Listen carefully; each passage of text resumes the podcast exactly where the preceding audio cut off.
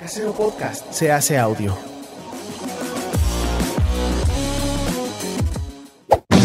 ¡Chavos, banda!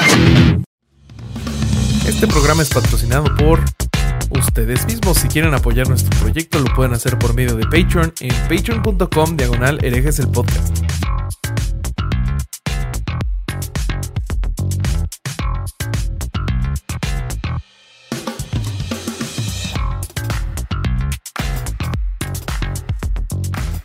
¿Qué tal mis estimados herejes? Bienvenidos a Sin Libros, el lugar donde los herejes nos quitamos las ganas de saber todo sobre la gente que admiramos, queremos y nos interesa. Sin prejuicios ni barreras, venimos a preguntar para aprender. Muchachos, yo soy Bobby. Eh, otra vez estamos en estas entrevistas que nos encantan y nos eh, alegran un poquito la vida. Eh, me acompañan como siempre mis hermanos y amigos, los abogados del diablo. Alejandro El Vasco Vázquez Aspilicueta, ¿cómo estás? ¿Y por qué parece que vas a una audición para mayordomo de Bruce Wayne?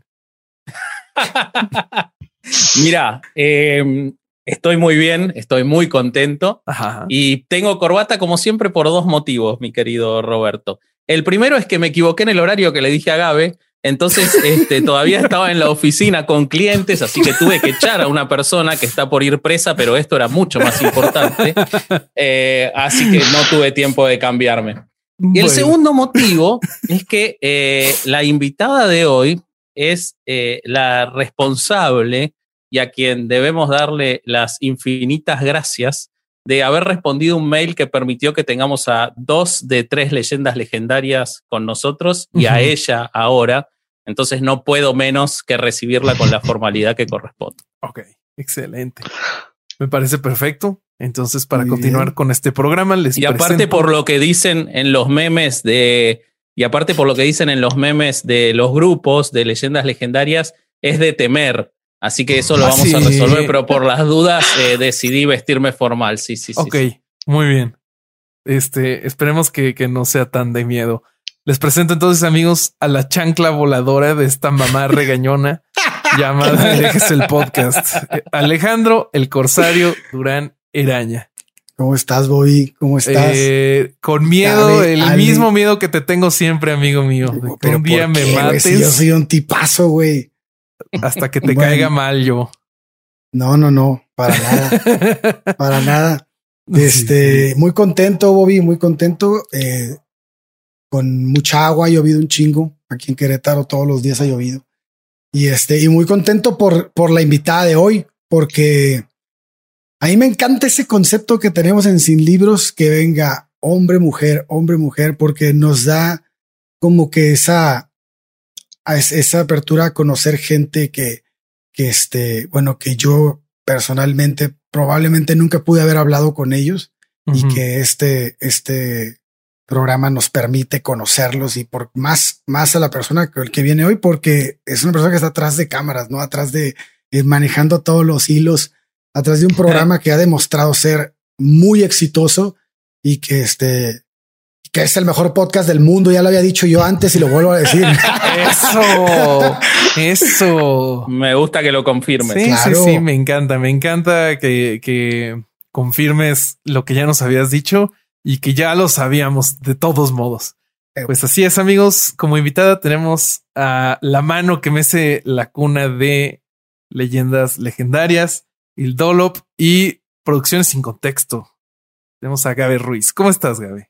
Muy bien, aquí aguantándome la risa hasta que me presentaran. Sí. No, tú hubieras hablado, lo hubieras hecho como No puedes pregunté, es, es, es como de, de Sí. diferentes podcasts. Yo por lo general como que me espero. Ok, Pero, no, no, sí. cuando, cuando vino Lolo, a él este, hubo un comentario sobre la serie Friends eso. y, y, y no, no se aguantó y tenía que hacer un comentario sobre lo que él opina de Ross. Sí, sí. In- Uy, interrumpió mi presentación. Sí, interrumpió mi presentación para, para este, llamarme al orden por lo que dije de Ross. Es que en realidad yo estoy de acuerdo con Lolo en, en haberte interrumpido. O sea, Ross no es una persona agradable y no me gustaría que fuera mi amigo en realidad. Pero yo a él le dije Chan, a él le dije Chandler, eh, no le dije Ross de ninguna manera. Yo, yo lo veo Ah, más sí. como un Phoebe. Es como un Phoebe. Eso es muy interesante ver a alguien como Phoebe, no es común, ¿eh? Sí, sí, bueno, mi novia es más como Phoebe también, entonces. Mira, bueno. Sí, sí. Ahí va Este, para Caro entonces. Eh, para comenzar esta entrevista, Gaby, nos encantaría saber.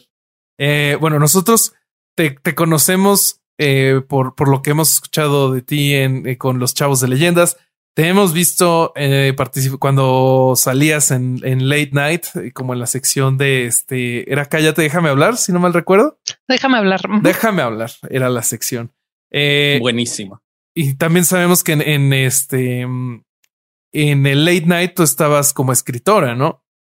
Entonces nos encantaría que nos contaras pues de tu trayectoria, porque también sabemos que eh, si uno entra a tu Instagram puede ver que te gusta organizar cosas. Pero ¿Cómo, cómo pasó?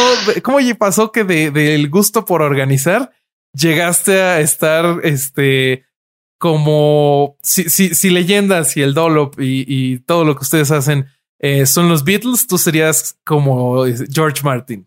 Entonces, ¿cómo llegaste a esto? No me quedó otra opción. o sea, no, no- no de que me hayan obligado ni nada, pero creo que eh, como empezamos a, a trabajar de cierto modo en la comedia, Badía, Lolo y yo más o menos al mismo tiempo empezamos a escribir y trabajar juntos, como que fue muy natural el que cada quien fuera encontrando su, su esquinita de Ba- Badía escribe muchísimo, pero no siempre es muy estructurado o, a veces batalla para aterrizar las cosas. Lolo es súper analítico y es más como metódico, pero a veces batalla con, con estancarse con las mismas cosas. Entonces juntabas esos dos y era de que, Ujú. ok, aquí hay algo, pero faltaba un, un eh, alguien que los Como regañe. es que eh, la- en realidad yo eh, eh, empezamos en el cuarto de escritores de Late Night y yo quería escribir comedia. Yo en ningún Ujú. momento pensé de que ah, yo quiero hacer más producción o quiero hacer, me, me interesaba más el, el Ujú. lado de, de escribir. Pero estando en el cuarto de escritores con ocho vatos, era de que a ver, cabrones, órale, tenemos que a ver chistes de monólogo, va, y, y solita por mi necesidad compulsiva de, de ordenar cosas, um, fui como que tomando un poco las riendas de- del, del Ok. cuarto de escritores para decir, a ver, vamos a primero trabajar en monólogo porque nos toma X tiempo y yo sé que si en dos horas no hemos sacado X o Y, se empiezan a fastidiar y no están listos y como que empezamos a, a trabajar un poco de eso y ya pues en el late night dentro de lo que teníamos que hacer para organizar ah, bandas o eh, los invitados y grabar sketches y todo, empecé a notar que mi se, se me facilitaba mucho organizar las cosas para que eso Sí. sucediera. Entonces le quitaba esa carga a ellos y ellos podían solo entretenerse en, en ocuparse pues en, en hacer el contenido, en, en hacerlo más Ustedes gracioso. en- entreténganse, yo trabajo. Ajá, sí. Órale, niños. No, no, no, también, o sea, me- gusta mucho el, el lado como creativo. Siempre es- eh, extraño muchísimo estar en un cuarto de escritores, pero mi fuerte definitivamente es el lado como administrativo. Entonces empezaste como escritora y como que poquito a poquito te convertiste como en directora de escritores y después de producción y Sí, batallamos un chorro con, con mi título porque soy, eh, Lolo dice que soy la- el adulto en el cuarto. Dice que sí, sí, sí, qué padre tu chiste de Hitler y sus calzones, pero cabrón, tenemos un monólogo ahorita, órale. Entonces, como que sí llega un punto donde tienes una cantidad de mentes creativas que necesitas que alguien les esté dando carrilla y es, Sí. es como Sí, el, sí, el sí. encanto de mi producción. qué bien, qué bien. Este, y cuando cambiaron de, de el late night a empezar a hacer eh, podcasts, cambió tu rol también, yo supongo. Sí, y la verdad es que obviamente no, no esperábamos que funcionara a esta escala tan rápido, entonces ha sido como una curva de aprendizaje muy, muy, muy violenta. Muy pronunciada. Híjole, sí, de administrar a tus compas, a hablar con este, empresas multinacionales que quieren cosas de ti, es como, güey, es, es, es un cambio muy, muy, muy grande y estar como que aprendiendo Ajá. por todos lados. Siempre estoy de que, oye, Sí. ¿cómo se hace esto? O sea, sí, claro. Y obviamente no, no llego con Coca-Cola de que, hola, no sé qué estoy haciendo, sea amable conmigo. Pero, pues, bueno, fake it till you make it. Sí, sí, sí, sí, sí. Muy bien. Está pues perfecto. Está eh, creo que todos, todos te creemos hasta este momento. No sabemos si lo sigues fingiendo o si lo lograste. Ya he notado algo de mejoría, pero pues, me, me falta experiencia. Ok. Esa es mi, mi Creo que a, todos, en algo, a, todos nos falta. Si a Gabe le falta a nosotros, malditos mortales. Si le falta la productora de, Leyenda Legendaria, ¿qué nos queda a nosotros? no, la, no, no, única, pero por ejemplo, este alguien que lleva años dedicándose a algo audiovisual tiene una experiencia que yo no. Yo tengo dos años y cachito ya de lleno en esto. En realidad es poco y Mm, he aprendido muy rápido porque no me quedo de otra, pero Por en realidad trote, ¿no? es exacto, es bautizo por fuego. cosas que nosotros nunca vamos a tener que preocuparnos con que nos llame una multinacional. No, no, no veo ese riesgo, Bobby. Así que no, no, no le hagas preguntas de ese tema después porque no vamos a, no, las- no nos va a servir para a nada. Dirigir la conversación Al hacia otro lado. Si le, te parece, le paso el teléfono, sus teléfonos al, al señor Coca-Cola. El señor Cola le dicen. Que- Quedamos con Lolo que, que este que, es- que el verde ecologista que ustedes no quisieron trabajar con él, que mejor nos lo pasara a nosotros que no tenemos. Sí, nosotros no tenemos ética. Si ustedes rechazan algo por moral, nos lo pasan a nosotros. Mira, de No haber tenemos sabido. ningún problema. Sí, sí, sí. Eh, yo, yo te quiero preguntar, Gabe, porque eh, has estado en muchos episodios, eh, en varios episodios como invitada de leyendas, también del Dolop. Y hacías tu, tu sección en, en, el, en el Late Night, que es muy divertida. Eh, recuerdo haber visto un par cuando me puse a ver todo lo que había de ustedes antes de ni siquiera pensar en, en entrevistarte o en entrevistarlos y la verdad que sos muy divertida y hay capítulos en particular que me gustan mucho en los que estás vos. Eh, si no te pica ese bicho de, estar delante del micrófono de manera más permanente, de- dentro de todos los contenidos, ustedes generan muchos contenidos, eh, si nunca se te dio la, idea o incluso eh, nosotros lo amamos a Borre, fue el primero que vino, no lo cambiaríamos por nada, pero la realidad es que cuando se tuvo que tomar esa decisión de, si no pensaste por un momento podría ser yo esa tercera, ¿qué, qué te pasa con eso, con estar del otro lado? Ah, tengo una especie de como introversión selectiva. No soy, no soy tímida, nunca he tenido problema No. con pararme frente a un grupo de personas y hablar, no, no- ningún problema de eso, al contrario, siempre hablo de los chistecitos y, ajá, exacto, no, por ese lado no, pero ah, me causa un poco de estrés el, el estar frente a Mm. cámara, el, el- el ser visible de esa manera, el ser Mm. y ya a nivel leyendas ahorita, eh, ya es como que me, me da una visibilidad con la que no estoy del todo cómoda siempre. Hay Mm. veces que sí estoy de que, hola, por favor, denme validación, ahí les encargo. y, y sí, igual mis redes sociales es de que pues no, no subo muchas cosas, no, pero pues varía según mi humor. Y para hacer un proyecto donde tienes que consistentemente estar en cámara, no se vale, hoy sí tengo ganas, hoy no tengo ganas. Entonces, Sí, claro. tengo todas las herramientas para hacer un contenido propio si en algún momento lo decido hacer. He tenido un par de ideas de que ah, eso estaría suave o tal vez si algún día podría hablar un poco de esto, hacer esto otro, pero eh, no, no me quiero aventar hasta que tenga la certeza de que no me voy a fastidiar al segundo episodio. Así de que "Ay, la gente me está hablando. Entonces, si no, no, no sería bonito. Me molestan en los ellos. comentarios. Ajá, ugh, me están dando likes.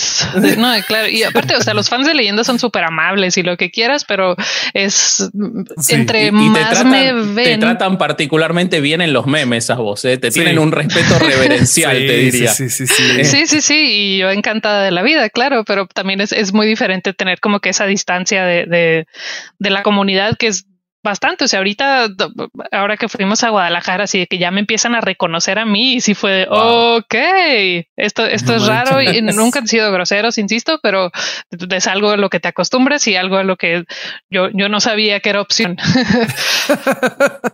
Sí, no, porque Pero en Juárez te debe conocer todo el mundo, ¿no? Ya a esta altura. bueno, sí. Pues más o menos, pues, creo que desde el late night, como pues, tuvimos a, a un montón de bandas, un montón de personas que estuvieran haciendo proyectos de lo que sea, sigue siendo Juárez y es una ciudad, aunque es una ciudad grande, pues los círculos como que artísticos son relativamente pequeños, entonces ya era, ya conocía a muchas personas de, de por ahí ahora pues es lo mismo, ¿no? No ha cambiado mucho por ese lado, la diferencia es de que ahora de repente me gritan "¡Gol!" en la tienda y ese tipo de cosas. Oye, Gabe, yo, yo te quiero preguntar, ¿qué este, has, ex- has, has este, hecho algún otro tipo de arte? Digo, me, me dices que, que estabas en comedia, ¿no? Que te gustaba escribir comedia. Supongo que todo esto tuviste un, te empapaste de esto y alguna vez supongo que has de haberte dedicado fuerte a eso. Pero además de eso, ¿hiciste algo de arte en alguna otra cosa? Como por ejemplo, no sé, música o escultura. Estudié música, uh, iba a ser chelista profesional. Wow. Así, Wow. criatura. Este, estuve en orquestas como por seis, ocho años más o menos. Ah, pero tú sí le pegaste macizo. Sí, pero y, y la gente piensa que es, es eh, modestia falsa, que en realidad no lo es. Nunca fui buena. Me gustaba, pero nunca podía leer la partitura y podía tocar las notitas y jajajiji, pero nunca fue de que, wow, qué, qué buena chelista, qué, qué emoción, que nada, era como que muy fría, muy técnica y nomás tocaba, nomás porque sí, y ni siquiera era técnica, pero bueno, era como... Y estuve, eh, eh, empecé en orquestas como juveniles, ahí fue donde aprendí a, a tocar cello y entré a la uni, a la carrera de, de, de música, de interpretación y me quebró la cabeza. Dije, oh, oh, creo que esto no es para mí. Me salí. ¿En serio? Wow. Sí, feo. ¿Qué Lo- Los años más horribles de mi vida. ¿Qué fue lo que no te gustó? Es una carrera muy, muy, muy demandante. O sea, toda la vida en, en, en la prepa o en, en donde sea, era, tenía un examen, podía 20 minutos antes así de que "Ay, voy, ay, voy, ay, voy, voy a estudiar y no me iba mal. Nunca fui de, de dieces porque me daba hueva, eh, pero con un mínimo esfuerzo andaba en 8, 5, 9. Lo demás es vanidad, no te preocupes. Es lo que hacemos nosotros con el podcast. Leer 20 minutos antes, así que te entendemos perfectamente. Y es lo que se necesita. O sea, no, no, no Claro. tiene caso dependiendo de diferentes cosas, ¿no? Pero en, en música tienes que sentarte por seis a Mm, ocho horas al día y hacerlo y alguien que se distrae tan fácilmente. eh, y aparte, pues yo, yo entré un poco más grande a la carrera, tomé un par de años ahí de break para trabajar en un call center por algún motivo. ¿Tú también? Dios mío, no puede ser. Ay. Sí, sí, sí, ahí, ahí es donde Veo- vamos a sufrir los norteños. Hay un Quiero saber dónde, quiero saber dónde conociste a Lolo, entonces, que yo sé que eran amigos antes vos y Lolo, porque lo contó él. ¿Lo conociste en el call center o estudiando música? Porque tienen todo en común ustedes dos. No, de hecho, era como, como en paralelo, pero en diferentes líneas temporales. Lolo es un poco mayor que yo. Ah, nos conocimos por MySpace hace como 15 años No. y Wow. Wow. MySpace y Wow. un par de, de amigas en común, pero Pero entonces tienes rolas, Eh, compusiste algo? No, nunca compuse. No, de hecho, no, una vez intenté componer algo y lo, lo grabé en YouTube y luego así, ah, ok, qué chida, está decente. No, esa es una canción que ya existe y habías escuchado hace dos semanas. Excelente No. trabajo, Gabriela. No, no, No. nunca se me dio la, la composición, la verdad. Me gusta más Hay el- el- músicos que han hecho su carrera así, ¿eh? Sí. Te digo que hay músicos, pensalo, porque hay músicos Sí, que han hecho sí. toda su carrera así. Hmm, Sí, sí, sí. Eh, sí, no, no, no, no es una, lo mío. Una pregunta medio estúpida, pero ¿qué canción tenías? ¿qué, qué canción tenías en tu MySpace cuando alguien entraba? Uy, uy, uy. Tenía una lista de cada banda que escuchaba. O sea, ya ves que Ajá, ponías al lado así que tus intereses. Mm. Mi lista era de que Sí. scroll, scroll, scroll. Ajá. Tenías cada banda que yo sabía, era así que sí, Simón. Entonces yo era snob de la música. Y Sí, sí, sí. esta banda se llama Hot Chip. No sé si la conoces. Y, eh, no me acuerdo de una en específica, pero eh, el, el aprender a cambiar el fondo de MySpace y poner Es tu canción en loop y técnico, todo ¿no? eso. Ajá, o sea, si era HTML y el, el trabajo que tuve justo antes de que empezara leyendas, lo- después me confesó mi jefe, así que la neta te contraté por eso, de que me preguntó, oye, ¿sabes este programar? ¿Sabes algo de código? Le dije, la neta no, pero mi página de MySpace estaba, Estaba, fina, güey, así. y le dije, "Ja, ja, va, va, va", El y- currículum era el MySpace impreso, excelente. Sí, sí, sí. Ya empezamos a hablar de que no, güey, el fondito que parpadeaba y lo supiste que podías poner así de que varias canciones Sí, en sí, sí, loop, sí, sí. de que wow, sí, no. Los y- y mortales después- ponían una nomás. No, no, no, esto era Los top más tier. pro ya tenían así su listita. Qué bien, qué bien. De- del- del- pero entonces, o sea, era Lolo fue un tipo random que así agregaste a MySpace, o sea, agregaron o si era como amigo de alguien o No recuerdo en qué orden fue, porque ya, era pues él estaba en una banda, yo me movía como que con, con grupos de Ah, personas ya, que estaban ya, en esa sí, sí, y sí, lo sí. ubicaba de que lo había Sí. visto y ah, fue, ah, ok, sí, agregar. Después resultó que era amigo de una amiga, de un amigo y de ba, ba, ba. Nos topábamos en fiestas y pues ya nos acoplamos muy chida desde un principio y santo remedio. Y míranos ahora. Sí, ¿Hasta dónde mames. llegó toda esa amistad? Eh, eh, Gaby, bien, entonces, ¿cómo fue? En, o sea, de, de ser así compas de, ah, bueno, pues sí, estamos en el, en el MySpace, a decir, eh, siento que si juntamos nuestros talentos creativos, podemos empezar a producir algo chido. O sea, ¿qué, qué- ¿en qué estuvo eso? Creo que Lolo es mi como working partner más, más este prolífico, porque ¿En desde que nos empezamos a juntar era de que pues, él tenía una banda, decía, ah, pues ven a, a tocar teclado y vamos a tocar en el paso. Y sí, Simón, y eh, nunca Ujú. compusimos juntos porque pues les digo, yo no compongo, pero ah, trabajamos juntos en, en- en un par de lugares, estuvimos en varias bandas juntos, de que yo estaba en una banda y era de que, güey, el bajista se lastimó, no puede ir a tal gira, y háblenle a Lolo, y ya llegaba Lolo y lo suplía. Entonces, como que de- cuando hay un proyecto de por medio de cualquier tipo, nos entendemos súper bien. Y es de que, ok, Lolo se encarga de esto, yo me encargo de esto, chida. Santo Wow. remedio, pues siempre ha sido como ah, colaborativo desde el, el trabajo este de, de call center. Lolo me marcó así que acá pagan mejor, te pasó el examen de admisión. Y yo, Qué gran sí, pues me fui imitación. para allá. Gran imitación. Sí, sí, sí. Ahorita- Ahorita que le hiciste Jess, me acordé de Napoleon Dynamite. ¿Te acuerdas del hermano? Yo te quería sacar un poco de, de- de lo que estamos hablando e ir de vuelta al, al rol de, de productora. Hubo un momento, eh, hace relativamente poco, en el que por una serie de cuestiones eh, ustedes decidieron eh, regrabar un episodio por una situación con un invitado.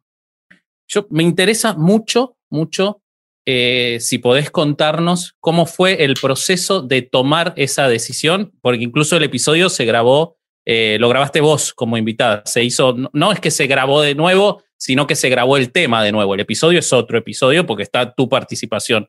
Pero ¿cómo fue el proceso? ¿Cómo fue tu proceso como productora y además como mujer? Porque está cu- vinculada a una cuestión de, de, de- de ¿De violencia de abuso y de respeto a la mujer y de violencia de género. Entonces, quiero saber cómo fue el proceso como mujer y como productora en un producto que, que se sabe cuáles son sus, sus, sus ideales y, y sus principios, pero bueno, que igualmente hay que tomar esa decisión, ¿no?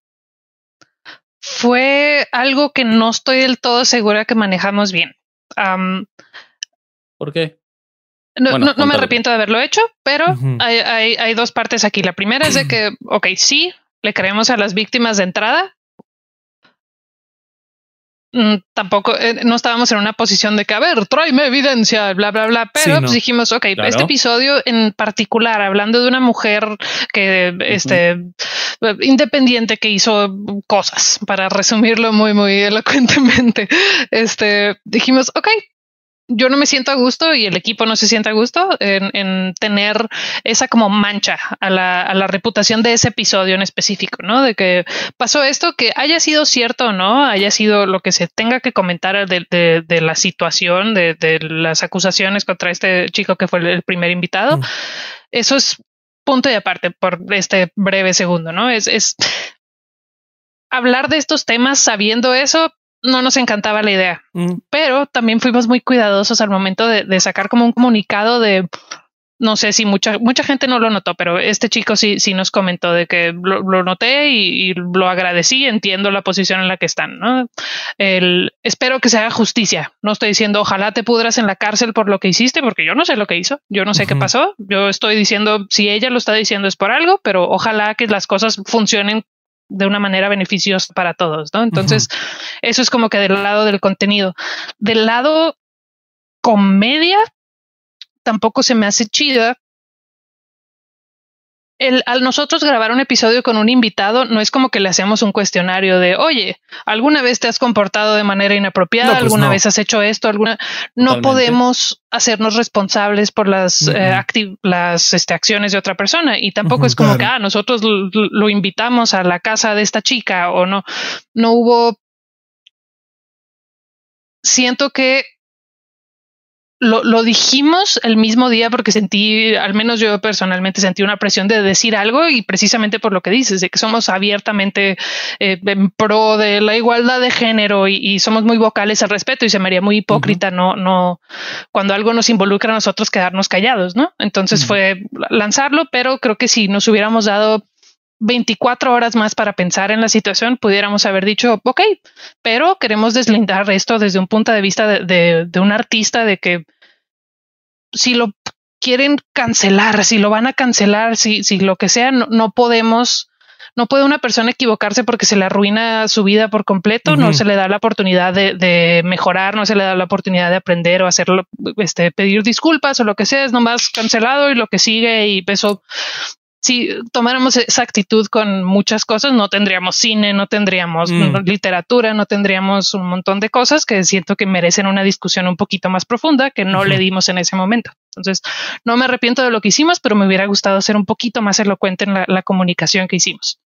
Pero, ¿te puedo dar mi opinión al, respecto? Yo creo que ustedes hicieron algo que fue muy, muy sabio eh, eh, con esa decisión más allá de entrar en la cuestión cancelación, nosotros de hecho hemos hablado mucho del tema cancelación, sé que ustedes también. Creo que es requisito para personas con podcasts hablar de la cultura de la cancelación. sí, sí, totalmente. Pero, a ver, ustedes hacen un contenido de comedia y de entretenimiento. No lo invitaron a, a hablar sobre su vida personal, ni es una entrevista a él. Yo creo que a ver, tomando el caso de lo que ocurrió con Ricardo Ponce, esta opinión que voy a dar es personal mía de otra situación, no, no tiene por qué estar de acuerdo ninguno de ustedes ni el público, pero ocurrió que cuando eh, saltó lo de Ricardo Ponce hubo podcast que eliminaron el contenido en el que Ricardo Ponce iba a hacer proselitismo de lo que hacía que llevaba a que se permitieran esos abusos. Eso sí lo descartamos desde un principio, de que borrar el episodio. Si vos me decís, eso, borrar eso no es eliminar a Ricardo Ponce, es quitarte vos la responsabilidad. Y eso me parece un acto cobarde. Pero ustedes están dando un entretenimiento. Si quien quiere recibir ese entretenimiento porque lo busca, ve a una persona que puede ser inocente ¿eh? y es inocente hasta que se demuestre lo contrario, pero el espectador, que es a quien ustedes se deben, no lo va a disfrutar o no lo va a querer consumir, atenta contra el producto de ustedes, que tienen que vender algo que se tiene que consumir. Entonces no me parece una decisión mala porque no quita que el día de mañana, si se demuestra lo contrario y si todo fue una mentira o lo que sea, pueden hacer otro contenido con esa persona. Porque no mismo puede hablar de él ni, y ustedes no están comprometiéndose. O sea, nada de lo que ustedes hayan quitado de ese episodio los está protegiendo a ustedes de algo, porque no tiene nada que ver con lo que ocurrió. Es una cuestión de respeto al contenido. No, de respeto al público también se me haría al público y al totalmente hipócrita no, no hacer algo al respecto. Dieron un paso más que fue decir, y todos los ingresos de este contenido van a ir a tal acción puntual. Entonces, yo creo eh, que sin entrar en cuestiones de cancel, que me parece que hablar de esto como cancelación me parece que es una exageración absoluta, porque aparte ustedes hicieron ex profeso lo que hicieron. No es que fueron a escondidas como para que nunca se sepa este, como el episodio que no existe de leyendas, ese, eso es otra cosa. El episodio que no existe de leyendas es otra no existe, No sé de, yo no, sé de qué estás hablando. El episodio que no existe, no existe. Este, pero esto a mí no me parece, y, incluso lo charlamos con, con Ale en su momento cuando hicimos el episodio de Ponce, en el que vimos esto otro que nos pareció tan mal y tan reprochable, porque era como intentar defenderse. El caso de ustedes es totalmente distinto y me parece entendible y, y de respeto con el público. A mí no me parece una mala decisión, si me permitís mi opinión. Sí, no, te digo, no, no me arrepiento, solo me hubiera gustado ser un poquito más este, directa en, la comunicación, en, lo que dijimos al respecto de manera pública, porque ahorita yo lo estoy hablando en una entrevista, pero pues esto no lo va a ver mucha eh, de las personas que, se enteraron de eso por otros medios, ¿no? Entonces, eh, también es una responsabilidad muy grande y, siempre, inevitablemente terminan comediantes borrachos en mi casa. Es, eso es una realidad de mi vida y siempre terminamos en, la conversación donde los comediantes como eh, del cambio, como eh, personas que, Yo tienen pensé el que poder terminaba de en una decir- ouija la conversación Sí. en tu casa. Hay, fases. Y hay de Depende de la hora, que depende de la hora. Sí, ya empiezan a sacar la ouija y es de, no, pues buenas noches, chavos. Chido, amigos. Este, pero pues, pues sí, por ejemplo, lo- lo- eh, escucho muchos como podcast de comedia o, o, ah, hablo, pues sí, hablo con mis comediantes borrachos, pero esta noción de que los comediantes son los que pueden, que tienen el, poder de decir cosas que tienen la plataforma de transmitir información de una manera que es atractiva y eso es un poder que ponle, o sea, un, un activista que, que, que trabaja con eh, derechos de la mujer se puede parar en un micrófono y tener 100% de razón todo, pero qué aburridísimo va a estar escucharlo y la mayoría de la gente no lo va a buscar. Entonces, al, al hacer algo entretenido, nosotros tenemos la, la, Mm. la decisión personal de tener un mensaje o no. Y hay personas que dicen, sabes qué, yo nada más vengo a que te rías un rato y es totalmente respetable. Y hay personas que dicen, sabes qué, voy a meter un poquito de, de, de lo que yo creo que es correcto aquí y así vamos navegando por la vida un poco. Que uno sea bueno, que el otro sea malo, no tengo idea todavía. Mm. Eso está bien interesante. güey. Súper Oye, interesante. este Gaby, ¿y cómo es trabajar con puro hombre para ti? Estoy acostumbrada, crecí con, tengo dos hermanos mayores, ah, son nueve y once años mayores que yo y toda la vida estaban de que en la casa con sus amigos y yo era la hermanita chiquita chistosa de que mira, mira, güey, sabe rapear, Gaby, canta, y yo, entonces eh, siempre he estado rodeada de puro vato y pues ya, es la costumbre, la verdad. Oye, pues si- si- nosotros hemos platicado este, con otras personas que, que se dedican o que están metidas en el medio y que nos platican a veces que, que es difícil al momento de enfrentarse al, a, este, como dices, a dueños de empresas multinacionales que son hombres y que, y que como mujer a veces te hacen, te hacen menos. ¿Tú también sientes algo así? Sí, desde que tengo memoria lo noté así de que, güey, ¿por qué me estás tratando diferente? Pero hay algo en particular que me, me frustra muchísimo, sobre todo en, en a nivel negociaciones, ya sea de que una fecha, una campaña, un, lo que sea, me ponen en una posición donde tengo que ser culera para que me tomen en serio y eso me caga. Yo Mm. Ah, no, no, yo quiero llegar de que, hey, ¿qué onda? Oye, necesito esto, esto, esto y esto y esto. Aquí está mi información clara. Tú que necesitas, nos ponemos de acuerdo, se firma, se pagan las fechas acordadas y ya, no tiene por qué haber más, pero siempre, no siempre, pero muchas veces termino en una posición donde tengo que decir, oye, ya habíamos quedado en esto y no me hiciste caso y luego no me hacen caso y termino de que, a ver, cabrón.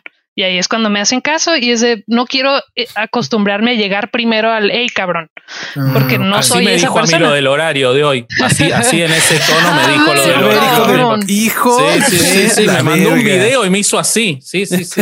Tengo un GIF ya listo que mando nomás de yo tronando los dedos para estas situaciones. Un Lo mandé GIF. a hacer hace siete años. Mira, Ya mira qué rápido jaló, cabrón. Me- Nos conectamos Lo uso chinga, diario. Los conecté a todos. Sí, Sí, sí. Yo, de hecho, estoy en, estoy en México. Me tomé un avión, me daba tanto miedo el tema que. Ese GIF es poderoso, chavos. No, no lo guarden, porfis. Luego se sale de control. Justo Sirve para MySpace nada más, pero bueno, igual, es, igual está. es, un, es un GIF que para ponerlo tienes que programarlo en HTML. Claro. Si Sí, no, sí, no sí. sale. Oye, este. eh, justo platicábamos con Maru hace unas semanas. Maru es la manager de Carlos Vallarta. Y sí, ella nos platica algo muy similar de que muchas veces a la hora de, de los, eh, cualquier tipo de tratos, pues mucha gente le escribe de que Mario, ¿no? Este, como asumiendo que es hombre. O, y ya que saben que es mujer, que luego hay muchos tratos que son raros. Eh, entonces, pues como que parece ser que siendo la comedia eh, un medio dominado por hombres, pues es lo mismo, no solo con los comediantes, sino como con, con la gente que trabaja en producción, en management y, y demás. Y este, Sí, y o sea, sí, sí, sí es bien común. Me acuerdo en mis tiempos de call center, eh, pues me llamo Gabriela y desde entonces me dicen Gabe, pero en inglés Gabe es como Gabriel. Gabriel, exacto. Entonces mucha gente pensaba que era vato y yo no los corregía porque me trataban mejor. Entonces era decir, no tienes Ah, por qué wow. saber, no hay pedo. Yo acabo con mi cliente y santo remedio, pero el, el, es que también nunca sabes qué parte de ti están discriminando. Desde que me está haciendo gente porque soy mujer, porque soy norteña, porque estoy siendo amable, porque soy, tal vez no tengo la misma experiencia que tú, porque no sé, o sea, y tú tienes que asumir que, que, es todo a la vez. Y pues no es como que puedo dejar de ser mujer un ratito en lo que hago este trato y luego regreso. Entonces te, te, acostumbras y dices, ok, este es ese tipo de persona, ya al menos ya no hago corajes al respecto. Antes si era de que, pero ¿para qué? Ah, ya es de, sí, sí, sí, piensa lo que quieras, eres mejor que yo, ok, va a ser tanto para tal fecha y ya, santo remedio. Pues, es más fácil. También he hablado de esto con amigas de que, güey, pues no sientes que estás como que nomás doblando las manos. Le digo, no voy a hacerlo cambiar de opinión. Honestamente, si alguien está tan abiertamente ofendido porque alguien como yo, sea mujer, sea joven, sea lo que sea, está hablando con ellos, es hay más problemas ahí que no son mi responsabilidad. Entonces yo salgo de ahí intacta y listo. Oye, pero justo, o sea, lo que te quería preguntar ligado a esto es trabajando tú en comedia, no solo como productora manager, sino también habiendo estado, habiendo estado en una sala de escritores eh, no te dan ganas de, trabajar porque la comedia que ayudas a producir eh, tenga estos mensajes. O sea, ¿qué tanto te involucras para que los mensajes que nosotros podemos eh, ver y escuchar a la hora de escuchar leyendas, Dolop, etcétera, eh, tengan algo que nos deje este como ese granito de, de, de nos tenemos que mover al progresismo. Mm, prácticamente nada. La verdad, eso es todo Badía. Badía dice, oye, quiero hablar de esto. Hay veces que me ha dicho de que, ok, quiero hablar de este tema, pero no sé si estás, si mi perspectiva es la correcta y me pregunta, y a veces le digo sí, a veces no, y cuando, no sé, está hablando de un tema de mujeres, me pregunta a mí, cuando está hablando de un tema de LGBT, le pregunta a sus amigos, o sea, no, no nomás está, aunque parezca, no nomás está hablando por hablar. Mm. No, no, no, se nota, se nota. sí. por eso, por eso la pregunta, como nosotros, eh, como público de leyendas, no, no conocemos el proceso interno, no sabíamos o no sabemos qué tanto hay un rebote de ideas contigo y pues sí, se nota. Bueno, ahí, ahí podemos confirmar que sí hay. Sí, sí sabemos que... la vuelve, la vuelve loca con los horarios porque cuando vino Badía nos dijo, Gabe me dijo 90 minutos, se quedó cuatro horas hablando con nosotros y tenía que ir a, tenía que ir a grabar el ah, dolo. Así que en eso creo que sí lo tiene que estar corriendo. Sí, llegan uno intenta, ¿verdad? La verdad es que todos son muy puntuales y es algo que, cultivamos mucho, como que está respeto al tiempo de los demás, pero pues ahí sí mandó un mensaje de que, güey, sorry, me, lo estaba divirtiendo mucho y no me di cuenta que pasaron cuatro horas y llegó con cervezas para todos. Así, perdón. Ay, qué lindo. qué buena onda. Sí, qué lindo, qué lindo. Eh, yo te quiero, yo te quiero preguntar, Gabe, eh, volviendo, yendo ahora a los contenidos, eh, por lo que yo vi, quizás estoy equivocado y se me pasó alguno, pero en la enorme mayoría de los episodios que vos estuviste como invitada, em, reaccionando eran temas de eh, asesinos seriales. Que yo sé que vos no sabes el tema, pero lo sabe, pero bueno, eh, cuando designan quién va a ir de invitado, obviamente Badía sí lo sabe. Entonces, quiero saber qué, qué te pasa con lo paranormal, porque no te he escuchado hablar tanto de eso. ¿Qué te pasa a vos con lo paranormal, con, con lo, mágico, místico eh, y sobrehumano? Creo que la respuesta corta es soy más como Lolo que como Badía en ese sentido. Soy como escéptica, pero interesada desde un punto de vista como antropológico. Con la diferencia es de que yo vivo con el señor paranormal, místico, mágico, macabro. Entonces, ese es el tema. y, la verdad es que desde un principio, el de que yo voy a leer el tarot, y yo decía, ajá, vas al cine o algo. se me hace muy interesante, pero no es algo en lo que yo crea este, de que yo nunca he hecho un sigilo, no, no me encantaría ver algo paranormal. Todavía no tienes que No, no, o sea, y, he platicado muchísimo con Badía al respecto y se me hace muy interesante y el, como te digo, del punto de vista como antropológico es una cosa y la otra cosa es que genuinamente él sabe al respecto, o sea, sí, sí está bien educado y te lo puede platicar de una manera que, que te es interesante, aunque no sea de, ah, ok, déjame, ya ahora soy satanista y ahora creo nada más en esto y no, me cuesta trabajo Em, tener como que de la misma manera que se tiene fe en una religión establecida, creo que lo, lo, paranormal exige poquito de lo mismo y no soy capaz. Con, con, la diferencia de que, pues, la, para creer en, en, en, lo paranormal, normalmente no necesitas entrar a ningún tipo de organización, ¿no? Ajá.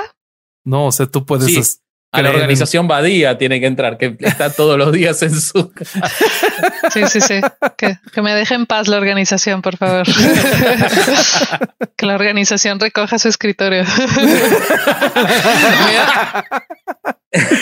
es increíble que sea la misma casa donde se grabaron los dos episodios, ¿no? La luz y la sombra se ven en ese. Para allá están, acá están todos sus Ah, cráneos humanos y esqueletos. Y... uno se, acostumbra a todo. genial, qué genial. Ale. Eh, cuando este cuando tú empezaste a tener este, esta forma de pensar? Porque, bueno, lo hemos platicado nosotros, los tres aquí somos ateos. Y este, y, y siempre platicamos entre nosotros de más o menos cuándo dejamos de creer, cuándo, para cuándo entramos a esa etapa de, de este, de lo que George Carlin llama como la, edad de la razón, ¿no? El, el, momento en el que te deslindas. Yo, iba a ser sacerdote, imagínate. Entonces, estuvo, bravo el brinco. Sí, sí, estuvo bravo el brinco. A ti, para ti, ¿cómo fue? No recuerdo haber creído en ningún momento.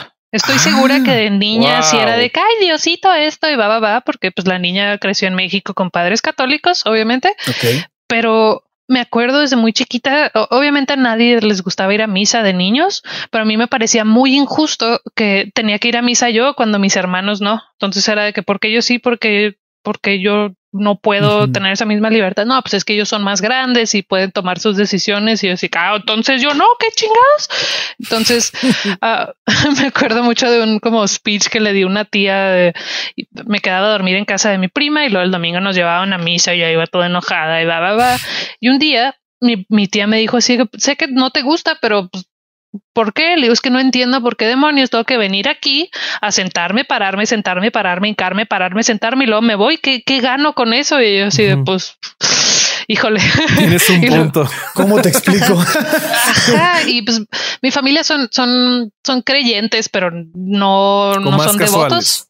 Ajá. Eh, mis abuelos sí eran así de golpe de pecho y de la vela perpetua, así de plano. Y, tanto mi papá como mi mamá crecieron en rancho y pues es, muy difícil para ellos como que separar eso, que no van a misa ahorita, pero siguen rezando, ese tipo de cosas. Y, y llegó un punto donde simplemente ya no, no, no preguntaban, era nomás de que pues, tú lo tuyo, yo lo mío, todo Chingón.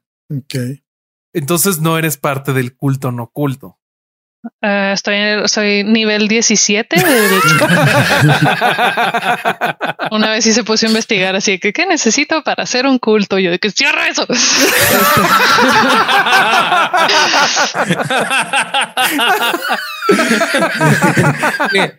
Eh, eh, al último episodio vino el conde Fabregat y dijo que él se lo había pensado alguna vez este, ser predicador, como tiene la voz y la impostura, siendo que se llevan tan bien, a lo mejor pueden armar algo juntos, se llenan de plata. Eh, Van a tener que cortar esta parte del podcast porque si se enteran cualquiera de los dos, ya voy a tener que decir que, oye Gabe, ¿nos puedes conseguir un templo? Sí.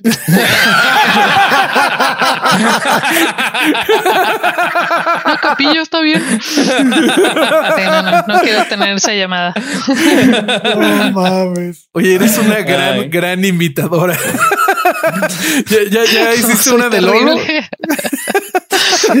no sé, a mí, a mí me dio el, el feeling de que sí, sí. me, me, comunicaste la voz de, de ambos. no, mira, eso sí, ya, soy Lolo. Magia. Oye, este, y más o menos, bueno, ya regresando un poquito con al, tema de, de, los programas y contenidos, eh, a, ti hacia dónde te, te gustaría llevar ya sea los contenidos o tu carrera eh, dentro de este medio? Es, wow, vaya pregunta, porque hasta hace dos años nadie me había dicho que ser mandona y organizada era un trabajo, entonces ahorita todavía estoy como que, ok, ok, va, va, va, va, va. pues eh, ahora en, pandemia aprovechamos para como reestructurarnos y, hacer planes bien de que, pues, que siguen, ¿no? Ah, ya producciones sin contexto como empresa, pues me encantaría crecer un poco más, crecer este al, punto donde podamos de que, a ver, quiero financiar esta movie, quiero financiar esta serie, quiero, ah, este, estamos lejos de eso tampoco, no, no, es como que, ay, güey, déjame sacar la chequera desde ahorita, pero tenemos ahorita algo que me sigue volando la cabeza de que llegamos a un punto donde tenemos una audiencia y tenemos uh, un alcance sin deberle nada a nadie. No, no estamos como que, ah, ok, sí, pero nomás que pues, tenemos que quedarnos con Televisa, tenemos que quedarnos con esta cadena, con algo. Ahorita, en cualquier momento podemos hacer lo que se nos dé la regalada gana y es mucha libertad, pero a la vez es de que, ok, pues, ¿qué queremos hacer? Y, y es, es, muy difícil decir, ok, vámonos por este camino y por aquí seguimos, porque luego vemos algo brilloso por este otro lado y queremos dar vuelta y es, es es, complicado como que mantenernos enfocados, pero creo que ya tenemos una, un rango general de, ok, en tres a cinco años una compañía de producción en forma. como se vea eso, está todavía por definirse, pero ese es el, el plan. Y por lo que dices, supongo, este, tienen la idea de entrar a tal vez televisión, cine, eh, o ya más contenidos audiovisuales. Sí, es que crecimos viendo todo, o sea, en, me imagino que ya con Badía y lo tocaron este tema porque es así como de cajón de somos culturalmente más gringos que mexicanos. Sí, sí. es la cultura de la frontera. Exacto. Hay, mexicanos, hay americanos y estamos los fronterizos que somos poquito de los dos y, no me ha costado mucho trabajo de que siempre me decían, ay, pocha, y yo sí, pues, güey, no es mi culpa. Tú que hubieras escogido ver caricaturas en inglés o ver la hora peluche. ¿Cuál quieres? Exacto, no, yo, yo no lo, yo no elegí nacer aquí ni que haya crecido bilingües, nomás como parte de, de, quién soy como persona. Exacto. Y fue, hay, hay, muy pocas excepciones, pero el, contenido de comedia mexicano, aparte de que la comedia en México es, es muy, muy nueva, pero donde hay un sitcom donde hay un, una película de comedia que no sean los mismos, que no sea Eugenio Derbez, que nada contra él en lo absoluto, pero dónde está esa variedad de, de voces y de perspectivas y de, de todo lo que, que, hay en Estados Unidos, que obviamente ya es una industria de billones de dólares y muchísimas décadas de, de existir, pero acá está tan, tan eh, hecho en grupitos y todo es de cano. Es que esto es Televisa y esto es así y esto es así. Me gustaría intentar hacer algo que no quede en esos mismos moldes. Sí, sí, la verdad coincido en que eh, el entretenimiento en televisión aquí en México se queda corto y cuando se ha intentado producir alguna sitcom, por ejemplo, alguna vez me acuerdo de que había una con Raúl Araiza que era horrible. Porque no entienden, entienden dónde van las cámaras y que hay un público que se ríe y entienden que las luces se ven así, pero no entienden la sensibilidad de un sitcom, no entienden el, el por qué funciona, no entienden. Exacto. Entonces eso es, es como algo que siempre platicamos Badía y yo de que vemos una película de, de, cine mexicano, una serie de que no, no la estamos viendo por juzgar y decir, oh, qué feo está eso, pero inevitablemente decimos, es que no hay un concepto de tono en, el cine mexicano. Es de que, ok, esa, esa escena bien dramática que está pasando, dos segundos antes hubo un chiste sobre de Pepito, o sea, cómo haces ese brinco. Entonces creo que le, le, falta un poquito de y obviamente no, le estoy tirando así que todos los cinematógrafos en México hay cosas que se están haciendo bien, pero claro, yo quiero hacer cosas también que, que tengan más como o tú quieres inventar, o sea, eh, eh, ver, ver, la escena actual te dan a ti y a tu equipo ganas de, de, de darle este, este, intentarlo, pues. Sí, porque, o sea, si yo, yo viera la, la, escena gringa, no es como que, ah, tengo una idea y voy a aportar allá. Allá están bien, no tienen problema, no, no, no se me ocurre algo que pudiera hacer de oportunidad. Exactamente, aquí puedo llegar con ideas, con cosas que, que tal vez no se han hecho, un, un punto de vista diferente que allá pues ya lo tienen. Ok. Acá viene cuando Bobby dice, bueno, si necesitan a alguien que haga la fotografía de la película, no, Bobby, no hagas eso. Ya lo hiciste con muchos invitados, no lo hagas más, por favor. Ahora te toca está bueno, está bueno tu chiste, pero la verdad es que yo no me animaría todavía a, proponerme como este, como cinefotógrafo. La verdad no me da. No, no, ¿Eres fotógrafo? Soy fotógrafo, pero no cinefotógrafo. Pero no de, de, filmación, ya. Sí, sí. Operar cámara tal vez, cinefotógrafo no, no doy todavía.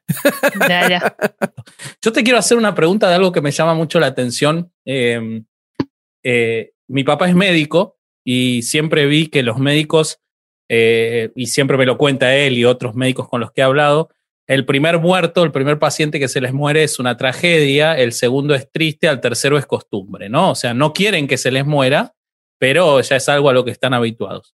Eh, vos, por tu trabajo y por tu casa, te la pasás toda la semana hablando de asesinos seriales. Este, te, pa te, pasa que ya lees una noticia en un diario de un asesinato y, y es como si leyeras los deportes o te siguen eh, impresionando. ¿Tenés de Creo formación que... profesional de asesinos seriales? Creo que antes de leyendas estás uh, olvidando que soy de Juárez. En ah, Juárez en el 2009-2010, ahí es fue donde cierto, perdí cierto, toda cierto. sensibilidad. Ah, muerto en un tambo, mm, caí en la tele.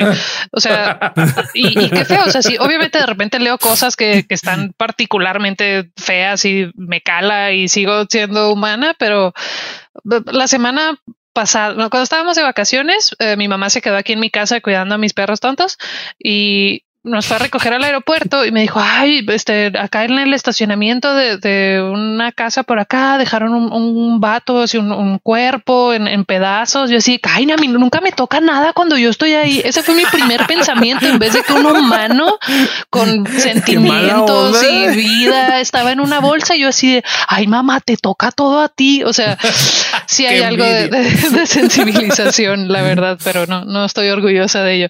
Pero lo que sí diré es que ya no veo como que documentales de crimen y ese tipo de cosas como de, de entretenimiento. Ya sé, no, no, no. British Bake Off. Sí, Listo. Sí, claro. Bonito. Excelente. Durán. Híjole. Este. Dentro de, de, o sea, todos, todos sabemos esa época, ¿no? En Ciudad Juárez y, y a mí me ha tocado leer al respecto por, por las leyes que emanaron de esa, de esos casos. Este, y, y por lo que sé es que ahora Juárez no está, bueno, me acabas de decir que, que, que fue tu mamá y se encontraron un cuerpo. Pero bueno, yo, yo, yo soy de Tamaulipas y eso pasa diario también en Tamaulipas. Ah, Entonces, o sea, eso ya es niveles normales. Sí, en, en el 2009 eso. eso. eran seis vatos eran, sí. y, y, uno todos los días o si era una sí. frecuencia, sí se sentía muy, muy, muy diferente. Ahorita sigue habiendo inseguridad y sigue habiendo pues el, el pan de cada día, pero no ves cuerpos colgados de un puente, por ejemplo. Uh -huh. O sea, sí, sí estuvo muy, muy, muy pesado y creo que todos, sobre todo los de, de mi generación, que por esas edades este, estábamos cumpliendo 18 y era así, que peda party y todos nuestros papás de que por favor no salgan, no mamen y no, me puedes decir qué hacer, papá, soy un adulto, puedes venir por mí a la cárcel. Oye, sí, sí, pero por ejemplo, o sea, a lo que yo es que el, tienes una ciudad que tiene este, estos problemas, ¿no? Que, que, o que tuvo estos problemas tan fuertes y tienes por otro lado un programa que habla de esos problemas, ¿no? O sea, tal vez no de Juárez, pero sí habla de, de casos súper rudos en otros lugares, ¿no? Este, que alguna vez pensé, eh, lo que, lo que, lo que se me viene a la cabeza es cómo, vaya, a mí nunca se me hubiera ocurrido, o sea, si, si yo hubiera estado en Tampico viviendo y, y, hubiera hecho un podcast y hubiera dicho lo último de lo que voy a hablar es de, es de alguien que mata, no alguien que es un asesino. ¿Por qué? Porque pues, todos los días hay muertos en Tampico, no? Bueno, había en, en, también hace 10, 15 años. Este hasta que vos te fuiste, muy sospechoso. Rarísimo. y cuando vos te fuiste, qué, uh -huh. qué raro. Y eso, eso, eso me quitaría culpa, güey. No me la daría. seminarista, es un caso de leyendas legendarias. Bueno, pero no eran niños, eran personas adultas. Sí, sí, sí, sí. Oye, este, pero, pero lo que yo es, es cómo surge esta idea, porque, porque pareciera ser que no es la mejor idea, ¿no? O sea, como que en el momento y, y, y mira, y tronó padrísimo. O sea, estuvo, fue, es súper exitosa. La, la, la idea es, funciona pero ¿cómo funcionó para Juárez? Supongo que primero funcionó para Juárez que para los externos o cómo fue. No esa necesariamente, fíjate, y ahí ¿No? le doy el 100% del crédito a Badía de que él siempre ha estado interesado en estos temas. O sea, estos libros están ahí desde hace años. Mm. Hay nuevos, pero el, el interés siempre ha estado ahí. Y algo que él notó que, que siempre le molestaba era, y que lo ha dicho también un montón de veces, es que en México el, no, no existe toda esta subcorriente de cultura pop de true crime, como en el gringo, donde pueden hablar de este tipo de cosas sin el amarillismo y sin el morbo de que entonces la encontraron cubierta de sal y piensan que es Satanás. es, es decir, no, o sea, puedes hablar de los hechos y puedes hacerlos de una manera más, quiero decir, objetiva, pero pues tampoco, o sea, sigue siendo un, un comediante que, que investiga y lee y hace su, su, su trabajo, pero pues no, no es un detective, no estudio criminalística porque no lo dejaron. pero eh, también algo que, que fue una decisión muy consciente desde el principio era eh, jamás hacer como una apología. Siempre es de que estos asesinatos están horribles. Siempre eh, sería muy diferente el programa si dijéramos no mames, y luego le arrancó el brazo y estuvo bien vergas y ja, o sea, nunca Sí, hacemos claro. eso. Sí, sí. de claro. hecho, algo, algo que yo veo muy claro, bueno, sabes te- que te lo hemos dicho, que somos muy fanáticos y hemos escuchado muchos episodios.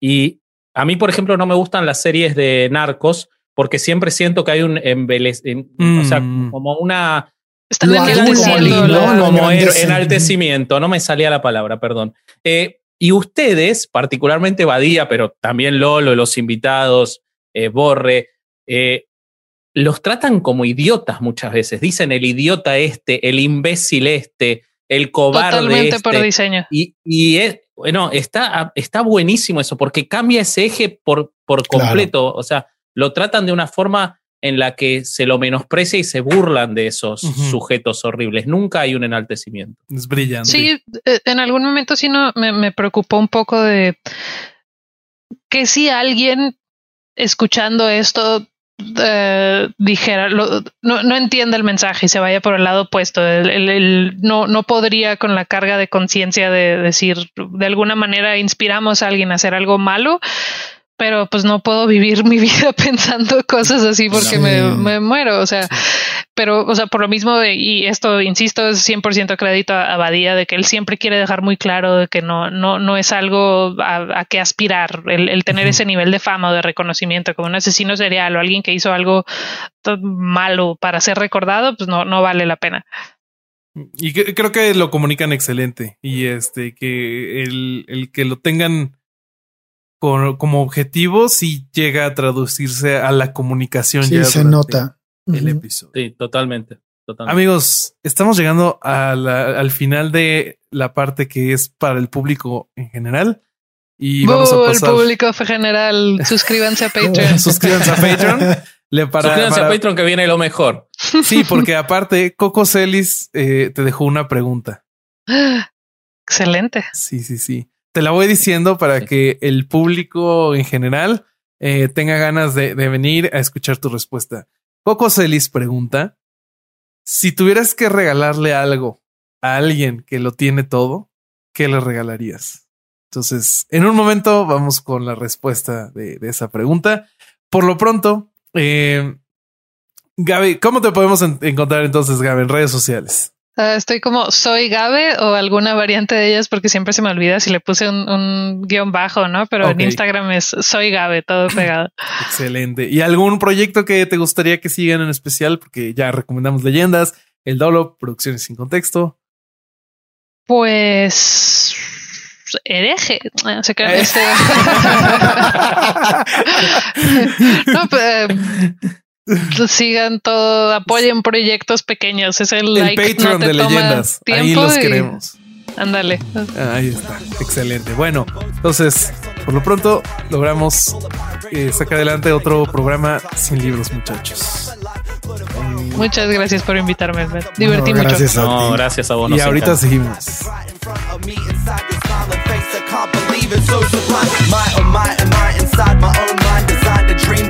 Shines so bright, and blinds, but also lights the way. Hey guys. it is Ryan. I'm not sure if you know this about me, but I'm a bit of a fun fanatic when I can. I like to work, but I like fun too. It's a thing. And now the truth is out there. I can tell you about my favorite place to have fun. Chumba Casino. They have hundreds of social casino style games to choose from with new games released each week. You can play for free anytime, anywhere and each day brings a new chance to collect daily bonuses. So join me in the fun. Sign up now at ChumbaCasino.com. No purchase necessary. Group. Void were prohibited by law. See terms and conditions. 18 plus.